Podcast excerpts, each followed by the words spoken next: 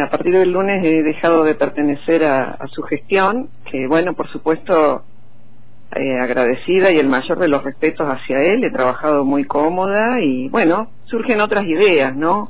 Un poquito esto que decías de la convocatoria del licenciado Ponce de León, que fue hecha hace muy pocos días, la verdad que todo va, todo, va tan rápido que a veces uno tiene que, bueno, de esto, ahora esta conversación con vos, que es la primera que hago, y eso ah, también es la primera que hago, me voy a ordenar un poquito, voy a ir ordenándome. Claro, pero ¿ya ha, eh, estado, ha estado visitando el territorio o no? ¿Ya se ha metido fuertemente a la campaña o no, Lidia?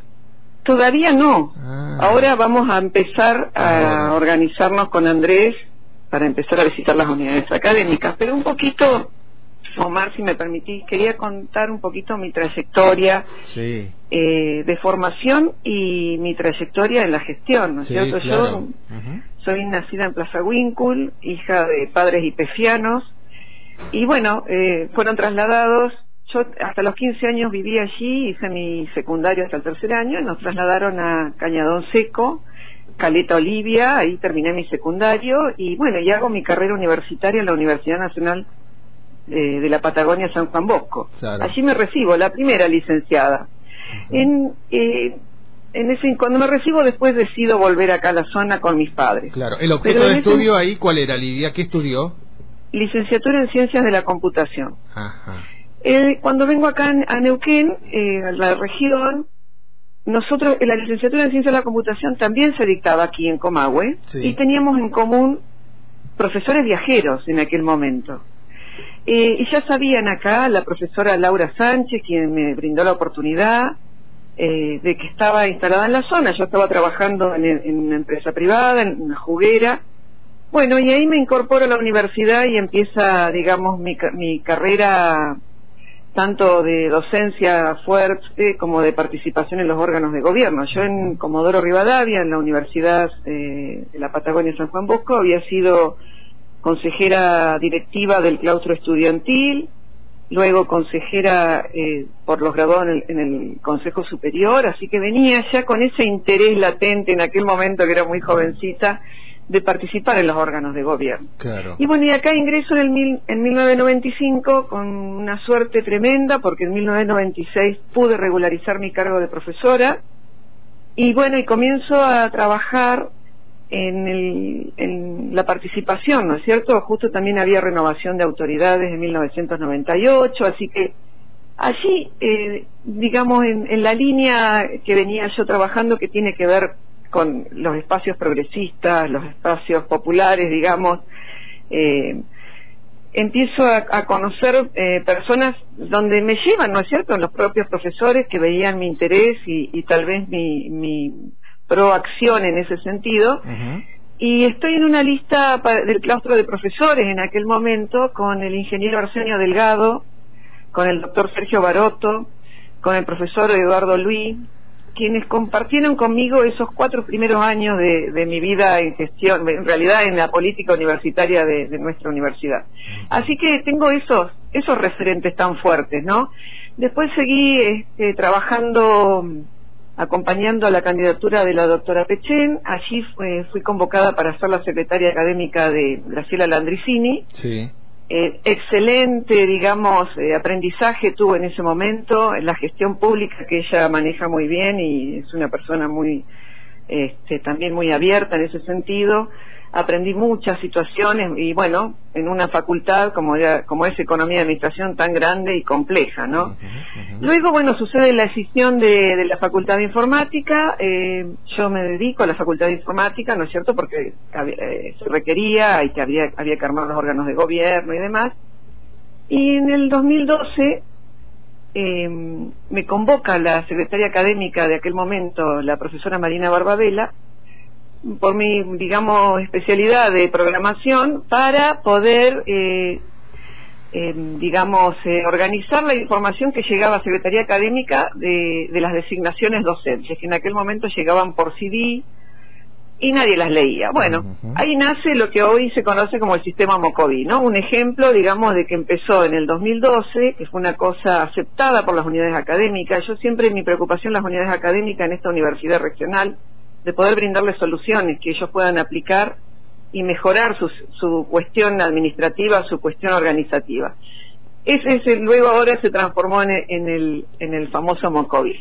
Bueno, y hoy llegamos al día de hoy que muchos ya y muchas ya me conocen, ya en la universidad, luego de ocho años de, compartir este espacio de gestión con el rector Fuli, ya conocen mi forma de trabajo y, y, bueno, y en ese contexto me convoca el grupo de decanos y decanas y directores de asentamiento con Andrés a la cabeza, con el licenciado Ponce de León. Sí y bueno, y me manifiestan esto de eh, están interesados en que acompañe la fórmula. Eh, la verdad que me gustó, un reto muy importante. Me, con Andrés lo primero que pensamos es, lo primero que conversamos fueron los ejes de, de, la plataforma. Y él, bueno, eh, organizó cuatro ejes que yo comparto totalmente, equipo de gestión, eh, integrabilidad, que significa diversidad, eh, diversidad, perspectiva de género, accesibilidad, ¿no es cierto? eh, el futuro de la universidad y la participación. De esos cuatro ejes, por supuesto, hay mucho para hablar y solamente me quería referir en este momento al primero, que es el equipo de gestión. Claro, ahí, ahí Lidia, estamos hablando con Lidia López, eh, docente e investigadora de nuestra universidad, hasta hace poquito secretaria académica de la universidad y ahora candidata a vicerrectora. Eh, más allá de este primer punto que ahora seguramente nos va a contar dentro de los lineamientos políticos que ofrece este sector, eh, Lidia, ¿qué, ¿qué implicaría para usted ser vicerrectora? Porque si bien tiene esa historia de gestión, como nos dice, tal vez desde una secretaría secretaría eh, como fue la académica, que es importante por cierto, pero ¿cambiaría la perspectiva como vicerrectora o no? ¿Qué posibilidades hay de, de, por ejemplo, expandir esas propuestas, esas visiones que usted trae consigo? Sí, claro, claro. Eh, eh, yo, mi preocupación siempre fue cuando estuve en gestión, y lo saben, ¿no es cierto?, Nuestro, nuestra comunidad universitaria, es eh, la integrar las, sedes, ¿no es cierto? Las unidades académicas. Nosotros tenemos 10 sedes geográficas, digamos, y después tenemos 14 facultades, dos centros regionales y dos asentamientos, y además tenemos dos extensiones áulicas. Es tan dispersa geográficamente nuestra universidad que tenemos que buscar esos mecanismos. Y mi aporte va por ese lado, estar en contacto permanente con las unidades académicas, comprender su, su realidad, y poder llevar adelante propuestas, proyectos que ellos, eh, que ellos que son, digamos, sus, sus eh, eh, destinatarios y sus propios gestionadores requieran, ¿no es cierto? No, no se puede trabajar en una idea que venga de afuera si no sale del propio grupo que está requiriendo una solución, tomar una decisión, llevar adelante una propuesta. Así que en eso, y ya este, es esa la, la propuesta, y es eso lo que dice Andrés cuando habla de equipo de trabajo, ¿no? Implicar a las, pero los actores, las actoras de todo este, en estas situaciones, ¿no? Que tienen que ser responsables de las mismas, acompañar, gestionar, trabajar, ver cómo encontrar soluciones y por supuesto que estamos en un momento muy difícil.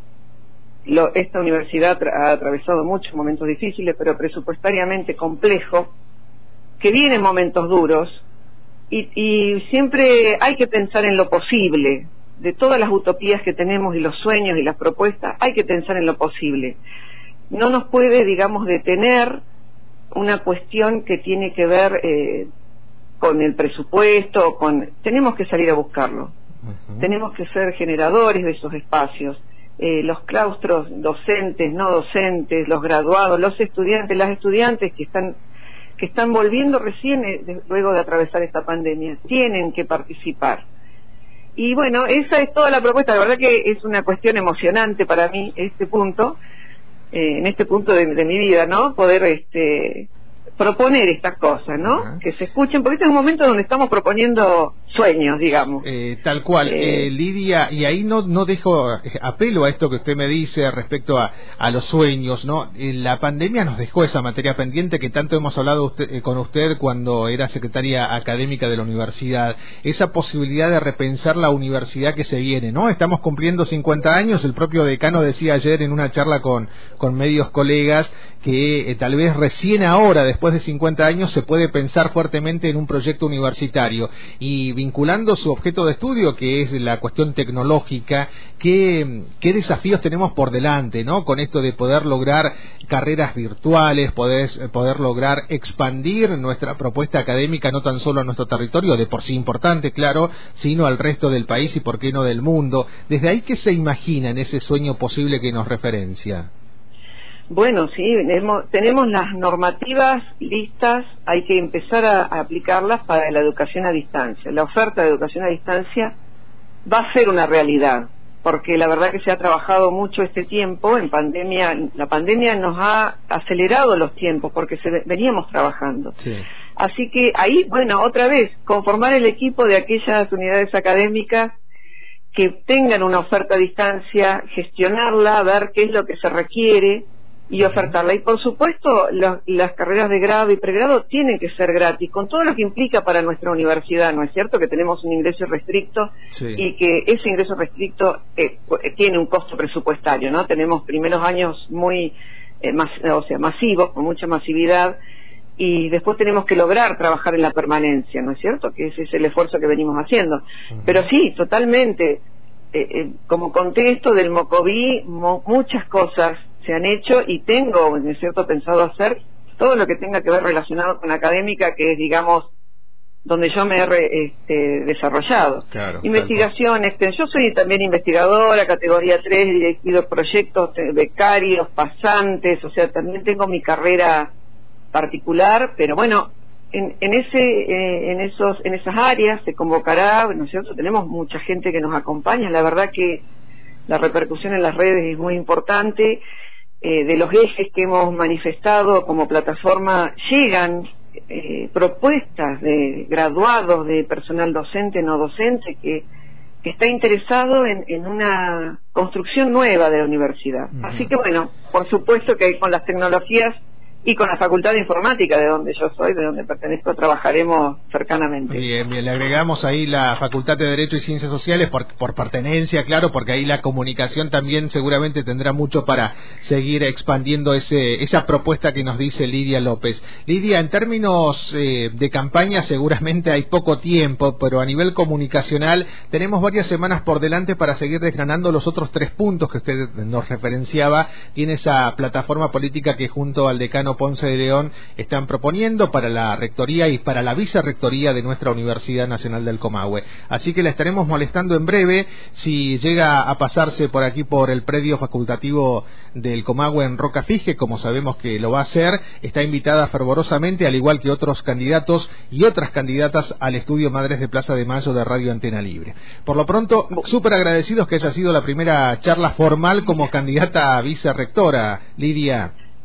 Bueno, un honor, un honor, un gusto, un gusto. Todo, yo soy muy respetuosa de los trabajos y por supuesto que los estaré visitando, por supuesto. Con gusto la recibiremos acá. Un abrazo grande. Un abrazo. Hasta luego. Hoy tuvimos un contacto estrecho con... Es docente e investigadora de nuestra Universidad Nacional del Comahue, se llama Lidia López. Acompaña al decano Andrés Ponce de León en su candidatura como vicerrectora por esa fuerza política. Al igual que el resto de candidatos y candidatas, sabés que van pasando por el micrófono de Radio Antena Libre. Ya estamos llegando a las 8 de la mañana, 8 de la mañana en la República Argentina. Vivimos rodeados de gente que se mueve conectada a sus auriculares. Desde el